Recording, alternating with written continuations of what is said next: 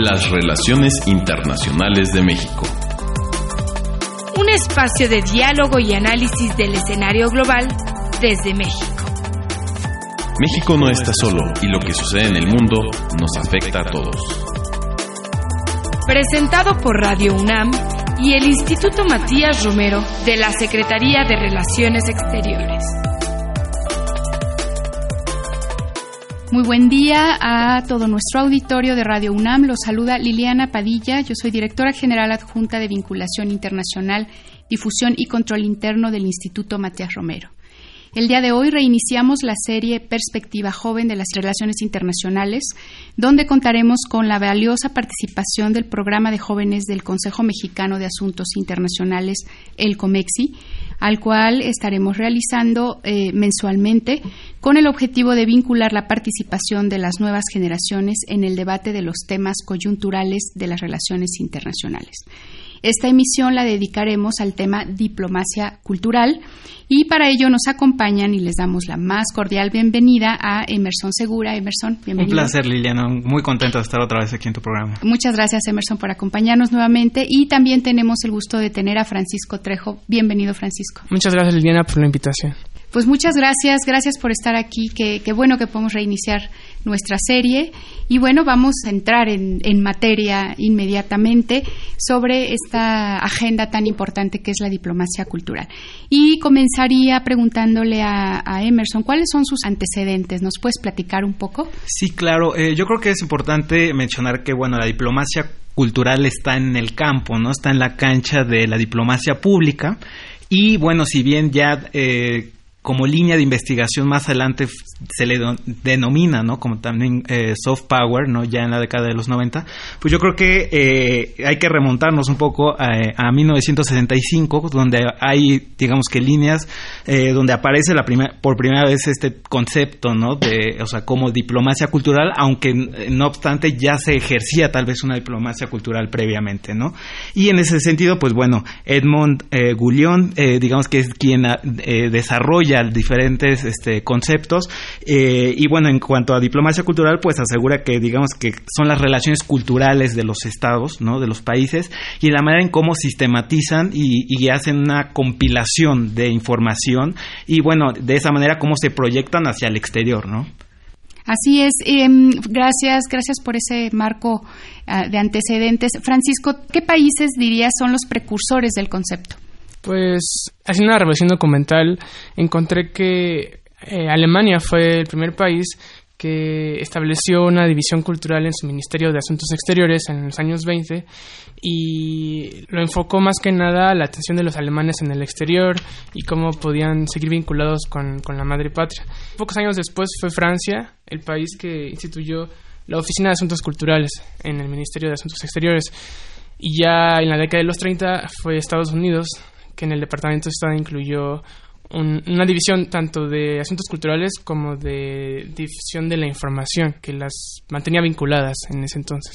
Sí, yo creo que también eh, eh, es, es, importante mencionar que, sobre todo, si tal vez el concepto de diplomacia cultural se desarrolla justo, yo creo que también en esta época, como, como menciona este Francisco, eh, o sea, no quiere decir que no se ejercía previamente, ¿no? Es decir, la vocación del Estado de para destinar, ¿no? O sea, cierta cantidad de recursos para una promoción cultural, educativa en, el exterior ya existía, ¿no? Incluso hay antecedentes que desde Luis XIV, ¿no? Pues él destinaba alrededor del 10%, ¿no? Del presupuesto para estas actividades.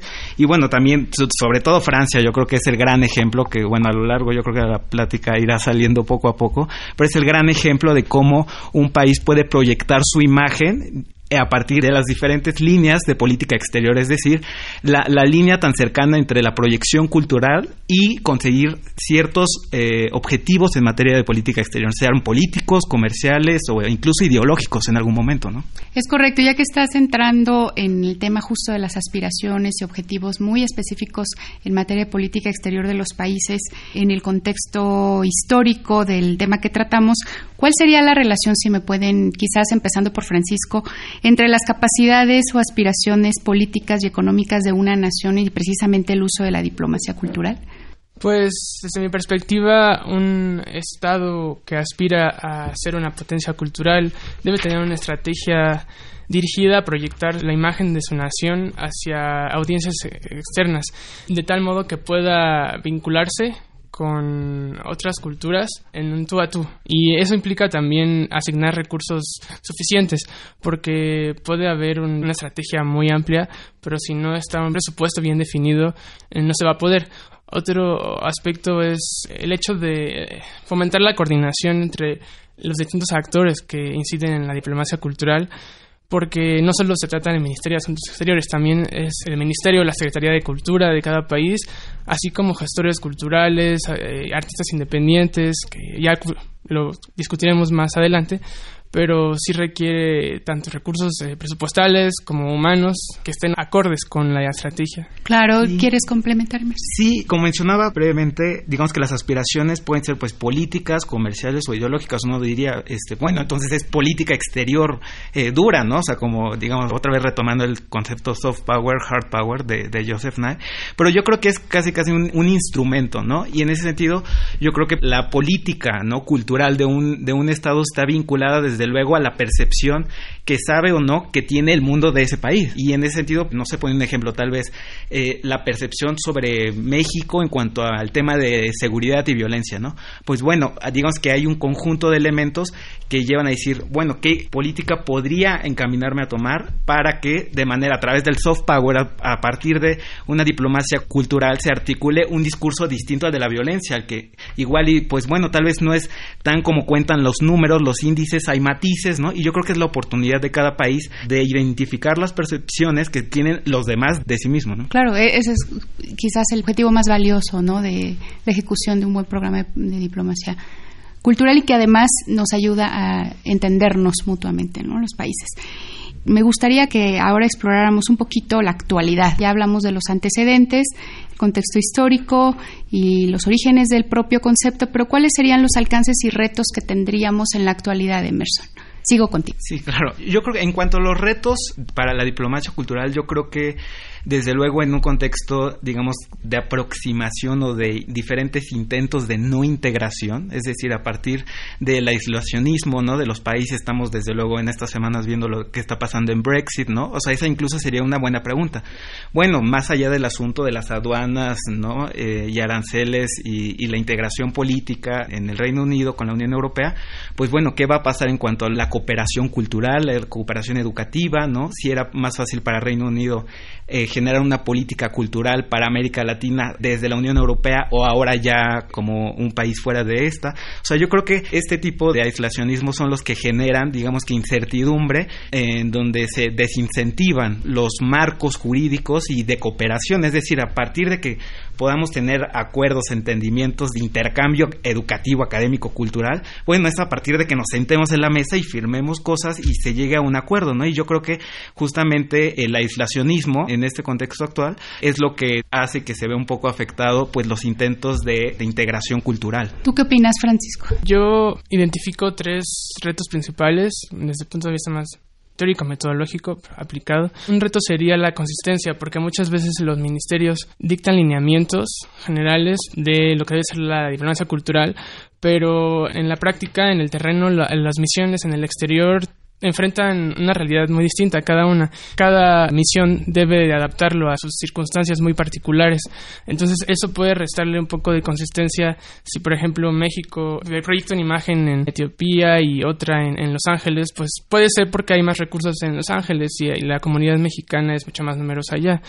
Y, además la audiencia eh, es diferente, ¿no? Y otro reto sería el de la resonancia, porque aquí estamos hablando de que vamos a tener una comunicación con las audiencias extranjeras y en ese sentido se debe de difundir un mensaje que sea recibido por esta audiencia de manera natural, que no se vea como propaganda política. Y en ese sentido se debe de apoyar de asesores, gente local que conozca la cultura y, y que puedan adaptar el mensaje de los lineamientos generales a la circunstancia local. Un tercer reto que yo identifico es la innovación, en el sentido de, que deben de buscarse nuevas maneras de comunicar o de proyectar esa diplomacia. Por ejemplo, difundir las traducciones de obras literarias en, un país, por ejemplo, como Rusia, que el conocimiento de México es escaso, entonces que se puedan traducir autores mexicanos, pero autores menos conocidos para que pueda haber una mayor difusión de la cultura mexicana. Claro, gracias, gracias Francisco. ¿Quieres complementar con algo sí, no solo, antes de mi siguiente este, Tal vez comentar que justo lo que mencionaba Francisco respecto a la imagen ¿no? Eh, de los países, yo creo que algo que incluso bueno lo ha desarrollado mucho el doctor César Villanueva respecto a la imagen ¿no? de México, creo que eso es importante dar la lectura completa de cuál es el diagnóstico, de dónde estamos parando, es decir, cómo medimos la percepción de los demás, ¿no? Y yo creo que eso, eh, justamente como mencionaba Francisco, yo creo que es un gran paso para saber de qué manera articular esta diplomacia y también que no se deslegitime justamente porque sea ideológica, ¿no? Y en este caso puede ser contraproducente, ¿no? Así es, pues muchas gracias. El panorama de alcances y retos ha sido muy bien cubierto. Y bueno, ya que empezamos a hablar de algunos ejemplos, me gustaría, Francisco, si pudieras ahondar un poquito más sobre cuáles consideras que son los países que están actualmente manejando una muy buena diplomacia cultural y si nos puedes aportar con ejemplos tanto del mundo desarrollado como en desarrollo, mucho mejor. Claro, el primer ejemplo que me gustaría exponer es el de Turquía, porque Turquía ha desplegado una diplomacia cultural amplia, dinámica, que no solamente se expresa en exhibiciones culturales, sino también en la difusión de telenovelas. Estas telenovelas que desde el 2007 se han difundido en el mundo árabe hay documentación de que estas telenovelas han transformado la concepción de la mujer en los países árabes. Por ejemplo, que han difundido una imagen de la mujer como independiente, como fuerte, que puede tener un matrimonio, se puede decir un poco romántico, romantizado desde el punto de vista eh, literario. Esto ha generado transformaciones sociales. Por ejemplo, eh, se dice que en Egipto eh, la transmisión de una novela eh, que se llama Nur, eh, La Luz, generó una tasa alta de divorcios durante su transmisión. Y esto también habla de que Turquía se está proyectando como una nación musulmana moderna y donde la mujer tiene un papel más importante. Turquía es un gran ejemplo de una economía emergente que ha proyectado una diplomacia cultural ejemplar. Otro ejemplo en, el mundo desarrollado sería Suiza, que es una nación pequeña con recursos, se puede decir, limitados a comparación de las potencias, las grandes potencias. Ha sabido cómo canalizar sus objetivos con recursos limitados, por ejemplo, al proyectarse como una nación que respete el medio ambiente, también que tienen el valor de la neutralidad, que es un principio de política exterior que ha llevado desde hace muchos años, y también el hecho de que Suiza es una nación tolerante, donde se respetan otras culturas, y a diferencia de Francia o Alemania, eh, no ha habido pues, ataques terroristas mayores, porque se respetan otros valores culturales. Entonces, esos son dos ejemplos muy particulares. Gracias, Francisco. Muy interesantes. En efecto, han logrado estas naciones legitimizar muy bien su, discurso y sus acciones en diplomacia cultural. ¿Algún otro ejemplo, Emerson, sí, eh, bueno, eh, yo creo que podríamos decir también que existen dos vías, ¿no? Para que se materialice esta diplomacia cultural, ¿no? Yo creo que una es la de los institutos culturales, si bien puede ser como la Alianza Francesa, ¿no? Que tiene 1040 sedes, en 136 países, ¿no? El Instituto Cervantes de España, el Instituto Goethe, ¿no? De, de, Alemania y demás. Yo creo que un ejemplo que creo que vale la pena comentar fue la inauguración del Museo del Louvre en Abu Dhabi. Y fue, digamos que a partir de una cooperación, la culminación de muchos años de intercambio y de tratar de llegar a un acuerdo para un proyecto de esta naturaleza. Y si bien los acuerdos de cooperación, ¿no? Ya empezaban los primeros esfuerzos, ¿no? En la década de, de los 80, pues fue en 2017 cuando se inauguró este Museo del Louvre en Abu Dhabi. Y bueno, fue inaugurado por el presidente Macron, ¿no? el el príncipe heredero y demás, pero que también, por ejemplo, este acuerdo eh, compromete ¿no? al gobierno de Francia a dar una asistencia de 15 años para continuar con, con, todo lo que tenga que ver con el museo, ¿no? Y yo creo que en este caso tal vez, pues bueno, la negociación no estaba el presidente Macron, desde luego, cuando se iniciaron las negociaciones, él lo inauguró y seguramente cuando acaben estos 15 años ya no estará el presidente Macron, bueno, no sabe. Pero justamente es como la cooperación cultural puede llevar más allá de los periodos gubernamentales y la verdad es que creo que justamente en lo que mencionaba un poco Francisco, ¿no? El asunto de, por ejemplo, del terrorismo, ¿no? Y del extremismo islámico, cómo pueden, digamos que tomar otro tinte, ¿no? Justamente con proyectos como ese, ¿no? Y ni se diga, por ejemplo, las iniciativas de llevar a, otras ciudades las galerías Guggenheim, ¿no? Es decir, a partir de las galerías de Peggy Guggenheim y demás, Salomón Guggenheim en Nueva York, pues bueno, llevaron a abrir en Berlín. La de Berlín no tuvo éxito, pero digamos que ya fue como un segundo tercer intento, ¿no? El que más éxito fue fue el de Bilbao. Y bueno, se abrió en Berlín y también en Venecia, pero yo creo que es un gran esfuerzo de también cómo entendemos la cultura desde el gobierno y también desde el sector privado. Y yo creo que es otro debate, ¿no? Es decir, hasta qué punto el sector privado y el sector público están dispuestos a aventurarse en grandes aventuras, ¿no? Tal vez como esta, la del Museo de Louvre, ¿no? Así es. Me gustaría pasar ahora, el tiempo se nos está yendo, quiero pasar a México, a nuestro país.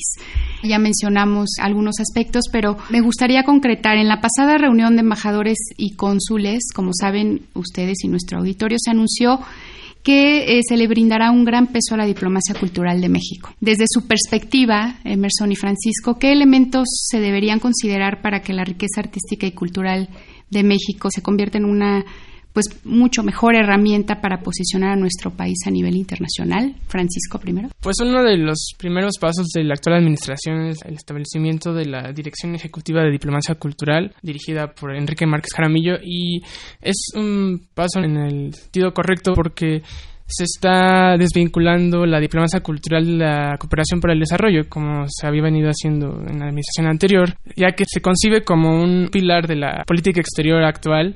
Es la idea de que la diplomacia cultural no es solo una herramienta de soft power de México, sino es una parte crítica de la política exterior mexicana. En ese sentido, la propuesta de crear el Consejo de Cultura, donde se reúnan expertos de distintos ámbitos, para delinear un plan de acción de política cultural hacia el exterior y también hacia el interior, debería contar con la asesoría de diplomáticos especializados en este ámbito, porque si bien se necesitan gestores culturales que conozcan bien la promoción cultural, los diplomáticos son los que conocen el quehacer cotidiano de la difusión cultural y también de cómo se puede llegar a una audiencia externa y más allá de nuestras fronteras. Y también algo que no se discutió mucho en la reunión de embajadores y cónsules fue que se quiere difundir como la cultura mexicana. El licenciado Márquez realizó unos atisbos eh, arguyendo que se pretende no solo difundir la alta cultura, seguir difundiendo a Frida Kahlo, a Diego Rivera, sino que también se pretende buscar y difundir a los artistas en las diferentes ascripciones en el exterior por ejemplo, en consulados.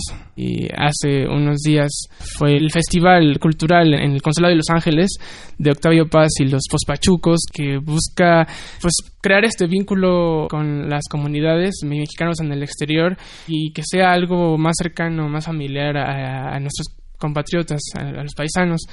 Entonces, mm, me parece que hay lineamientos interesantes, pero se debe aterrizar un poco más y también ver qué tan factible es la creación del Instituto México, que fue una de las propuestas de los expertos, que se debe de explorar con mayor detenimiento.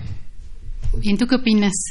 Sí, eh, yo creo que, bueno, y a partir justo de la red de este año, yo creo que el balance es justo de una mayor coordinación, desde luego, entre la Secretaría de Cultura y la Cancillería, y yo creo que la Secretaría de Cultura, Alejandra Frausto, así lo dijo, ¿no? O sea, justamente que se iba a implementar mecanismos, ¿no? De, de interlocución justamente para que exista una política en un mismo sentido, y yo creo que también está orientado un poco también a usar plataformas como más digitales, y respecto a los grupos que tradicionalmente no estaban o no parte ¿no? de la agenda de política exterior y cultural de gobiernos previos. O sea, yo creo que van a hacer el énfasis en ese sentido, es decir, grupos que tal vez no eran tan visibles, pues justamente que ahora lo sean, ¿no? Y ahí implementándose a partir de estas plataformas digitales. Y yo creo que justamente en el contexto de austeridad o de presupuestos, pues justamente en medida que de manera creativa e innovadora las plataformas digitales se usen, pues yo creo que es muy buena noticia, ¿no? Y desde su punto de vista, si a ustedes les preguntaran hoy mismo, ¿cuál ¿cuáles tendrían que ser los objetivos muy puntuales de la estrategia y qué actores involucrarían? Le daría un papel mucho más preponderante al sector privado. Yo creo que justamente tratar de hacer este acompañamiento, como en otros temas tal vez el gobierno lo ha planteado, como por ejemplo en políticas sociales, respecto a que no solo es trabajo del gobierno ofrecer condiciones a ciertos sectores sociales, sino que también el sector privado se incorpore un poco más con esta parte de las pasantías, ¿no? Y demás para estudiantes. Yo creo que justamente en medida que el gobierno busque al sector privado, justamente en la búsqueda de recursos, en la búsqueda de, también de contactos, de logística, yo creo que puede hacer un, un buen empate para lanzar una diplomacia cultural fuerte y también, desde luego, encabezada por el gobierno, pero digamos que invitar al sector privado que esté dispuesto a invertir en, en la cultura y justamente que sea un sinónimo de prestigio, ¿no? Es decir, uno, por ejemplo, ve en Estados Unidos la ópera, ¿no? Pues realmente el presupuesto del Metropolitan Opera House, pues es realmente público, es muy poco, ¿no? Lo más importante es el, el financiamiento privado. ¿Pero por qué? Porque es sinónimo de prestigio, en medida que yo invierta, ¿no? En cierto evento, en cierta, pues sí, digamos, en cierta semana de X tema y demás, pues que les dé prestigio. Y México tiene muchos artistas, ¿no? Desde luego yo creo que podría decir, no sé, como Jesús Isaac Hernández, que es bailarín, ¿no? Y también Alondra La Parra, es decir, yo creo que hay muchos insumos, pero justamente yo creo que depende del gobierno ver qué enfoque le va a dar y de qué manera articularlo, ¿no? Claro, gracias Emerson. Francisco, ¿tú qué opinas? Desde mi punto de vista, el principal objetivo debería ser proyectarnos como una nación multicultural emergente que está acorde con los valores liberales de los derechos humanos y que también de ese respeto al patrimonio cultural intangible. Además de que se deba promover la idea de que México somos muchos Méxicos y además que los mexicanos que están en otras partes del mundo también tienen derecho a apropiarse de la cultura porque son los, se puede decir, embajadores de nuestro país en el exterior de manera informal. Y en cuanto a los actores y las medidas, sí estoy de acuerdo con Emerson en que el sector privado va a tener que adquirir un, un papel más importante en vista de las medidas de austeridad y que se deba hacer de manera muy inteligente, muy audaz. Por ejemplo, hay fundaciones privadas que tienen nichos importantes. Por ejemplo, la Fundación Helu tiene unas exhibiciones en Líbano sobre cultura y arte mexicana que no son muy conocidas, pero que ellos podrían impulsar la proyección de México en, en los países árabes, por ejemplo. Y también las instituciones educativas me parecen actores importantes porque también se debe tomar en cuenta que los intercambios educativos son parte de la diplomacia cultural y en ese sentido que las instituciones tanto públicas como privadas puedan impulsar intercambios que no solo se limiten a becas, que son importantes, sino también proyectos de asociación para exhibición artísticas y también eh, proyectos conjuntos donde puedan intercambiar recursos humanos para la promoción de ambos países en ese sentido. Y por último, me parece que el papel de los gestores culturales se debe priorizar, que se les dé la voz en este nuevo Consejo Cultural que se está creando, que sí se incluya a artistas de fama mundial, incluyendo Alondra de la Parra, que ya tiene un prestigio importante a nivel internacional, pero que hay una estrategia clara de cómo articular todos estos actores. Y la búsqueda de nuevos talentos sería interesante también, ¿no? Sí. Muy bien, pues muchísimas gracias. Me hubiera encantado tener el doble de tiempo para continuar esta charla tan amena, tan interesante y tan rica y seguramente muy útil para nuestro auditorio. Pues agradecemos, les agradecemos. No, un placer. Emerson eh, Segura, muchas gracias. Francisco Trejo, muchas gracias por haber estado aquí con nosotros. Muchas gracias. Gracias. Agradecemos también al programa de jóvenes del Consejo Mexicano de Asuntos Internacionales, el COMEXI, que ha hecho posible este programa. Gracias por su colaboración, por el contacto y la elección del tema en esta mesa. También agradecemos a nuestro auditorio por su atención y los invitamos a que nos escuchen el próximo martes a las 10:15 horas a través de Radio UNAM en el 860 de amplitud modulada. Asimismo, les invitamos a consultar este y otros de nuestros programas a través de la plataforma SoundCloud en la cuenta y Matías Romero, así como en nuestra página de internet gov.mx diagonal IMR. La producción de este programa estuvo a cargo de Ana Teresa Sáenz, la realización de Jorge Escamilla y la operación técnica de Gilberto Díaz. Se despide de ustedes Liliana Padilla, soy directora general adjunta de Vinculación Internacional, Difusión y Control Interno del Instituto Matías Romero. Gracias, hasta pronto. En los últimos años, México ha retomado y en algunos casos relanzado su relación con la región, las subregiones y los países que forman parte de América Latina y el Caribe.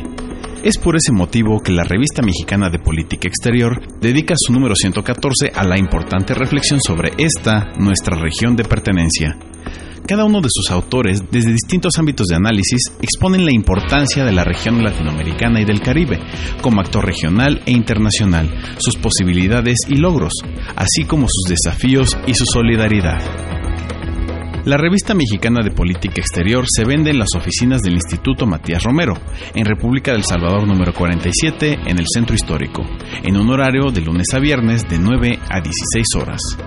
Para mayor información, comunicarse al teléfono 3686-5100 extensión 8268 o escribir al correo electrónico imrinfo.sre.gov.mx. También se encuentra a la venta en la librería Ignacio Mariscal, en Plaza Juárez número 20, planta baja, Colonia Centro, en un horario de lunes a viernes de 9 a 18 horas.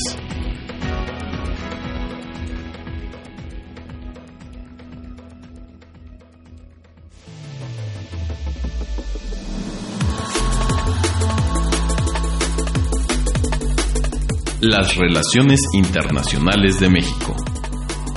Un espacio de diálogo y análisis del escenario global desde México. Presentado por Radio UNAM y el Instituto Matías Romero de la Secretaría de Relaciones Exteriores.